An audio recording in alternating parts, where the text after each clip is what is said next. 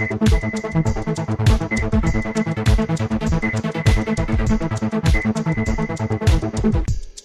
14. November soll der Mannheimer Gemeinderat über die Einführung einer Waffenverbotszone entscheiden. Alter Messplatz inklusive der Fußgängerabgänge zum Neckar, Kurpfalzbrücke, Teile der Quadrate, Willy-Brandt-Platz am Hauptbahnhof, Bismarckplatz und der Friedrichsplatz sind dabei die ausgewählten Bereiche. Ein ähnlicher Antrag der Partei Die Grünen wurde vom damaligen Sicherheitsdezernenten Christian Specht noch abgelehnt da es keinen Anlass für die Errichtung einer Waffenverbotszone gebe, sie sogar schädlich sei, weil sie das Unsicherheitsgefühl der Menschen in den betroffenen Stadtteilen verstärken könne. Als neu gewählter OB vollzieht Specht nun die Kehrtwende.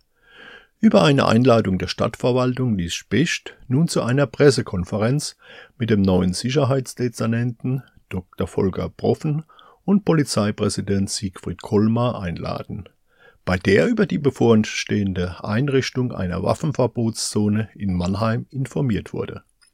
Irritiert waren die Gemeinderatmitglieder, dass dies im Ausschuss für Sicherheit und Ordnung, der am 12.10. getagt hatte, nicht besprochen wurde. Neben der SPD lehnt auch die Lee-Partie eine Verbotszone ab, da sie eher verunsichere, als dass sie beruhige und stellt weiter fest, dass eine Waffenverbotszone in Leipzig keinen Effekt hatte und rechtlich gekippt wurde. Bei der Debatte im Mai hatte sich auch die Polizeivizepräsidentin Schäfer gegen eine solche Verbotszone ausgesprochen, weil sie der Polizei keine Möglichkeit der Kontrolle bietet und somit nicht wirksam sei. Ja, bei ca. 1000 legaler Waffen in Händen von bekannten Rechtsextremen, wie korrektiv ermittelte, und ständig sichergestellten illegalen Waffen bei Reichsbürgern und anderen Rechtsextremen ist hier die Bedrohung des individuellen Sicherheitsgefühls weitaus realer.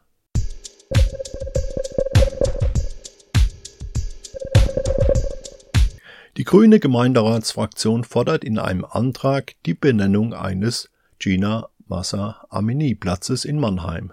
Darin wird die Verwaltung aufgefordert, einen geeigneten, zentralen und markanten Ort vorzuschlagen, der in China Massa Amini Platz umbenannt werden soll. Dazu der grüne Stadtrat Gerhard Fontanier.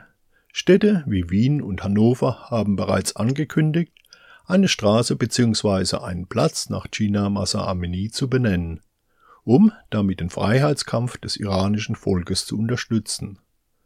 Auch Mannheim kann hierzu mit der Benennung eines Ortes ein starkes Zeichen setzen und damit zugleich die Stärke der Frauen beim Ansatz für Gerechtigkeit ehren.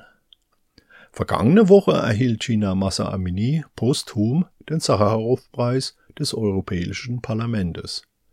Zusammen mit Amini wurde auch die durch ihren Tod ausgelöste Bewegung Frauenleben Freiheit mit diesem Preis geehrt. Unterstützt wird die Forderung der Grünen Gemeinderatsfraktion von den regionalen Initiativen Frauen Leben Freiheit Rhein-Neckar und Be Our Voice Iran Rhein-Neckar.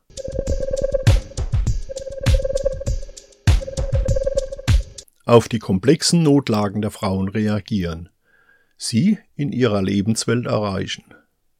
Die Beratungsstelle Amalie berät und unterstützt in Mannheim Frauen, die in der Prostitution tätig sind und Frauen, die aussteigen möchten. Nach zehn Jahren Amalie ziehen die Verantwortlichen nun Bilanz. Beim Pressegespräch sind die Verantwortlichen dann auch einig. Am Ziel sind wir noch lange nicht. Prostitution verstoße in weiten Teilen Deutschlands und auch in Mannheim ganz klar gegen die Menschenwürde, sagt Amalie-Leiterin Astrid Fehrenbach. Umso wichtiger sei es, jetzt die Beratungsarbeit und die Hilfen zu sichern, um insbesondere die Arbeit mit Aussteigerinnen entsprechend zu fördern. Mit dem Projekt Horizonte Plus unterstützt Amalie in Mannheim Frauen, die aus der Prostitution aussteigen möchten. Neben der psychischen Stabilisierung und einer umfassenden Begleitung beim Ausstieg steht die Aufnahme einer existenzsicheren Arbeit im Mittelpunkt. Jede Frau, die wir mit diesem Projekt erreichen, ist eine Frau mehr, die sich aus der Spirale aus Armut, Abhängigkeit, Angst und Prostitution befreit. Das Thema Prostitution sei zu einem markanten Menschenrechtsthema geworden, sagt auch Diakoniedirektor Michael Graf. Wir brauchen deshalb gesicherte Anlaufstellen und eine Beratung, die den Frauen in ihren Nöten zur Seite steht. Gleichzeitig aber auch ein gut ausfinanziertes staatliches Ausstiegsprogramm, das die Hürden, über die die Frauen beim Weg in den normalen Alltag stolpern, überwindet. Insbesondere die Wohnungslosigkeit, der unsichere Aufenthaltsstatus vieler Frauen, der fehlende Zugang zu gesundheitlicher Vorsorge, Traumatisierung und häufig auch geringe Sozialleistungen stellen sicher unüberwindbare Hindernisse dar, um eine Existenz außerhalb der Prostitution aufzubauen.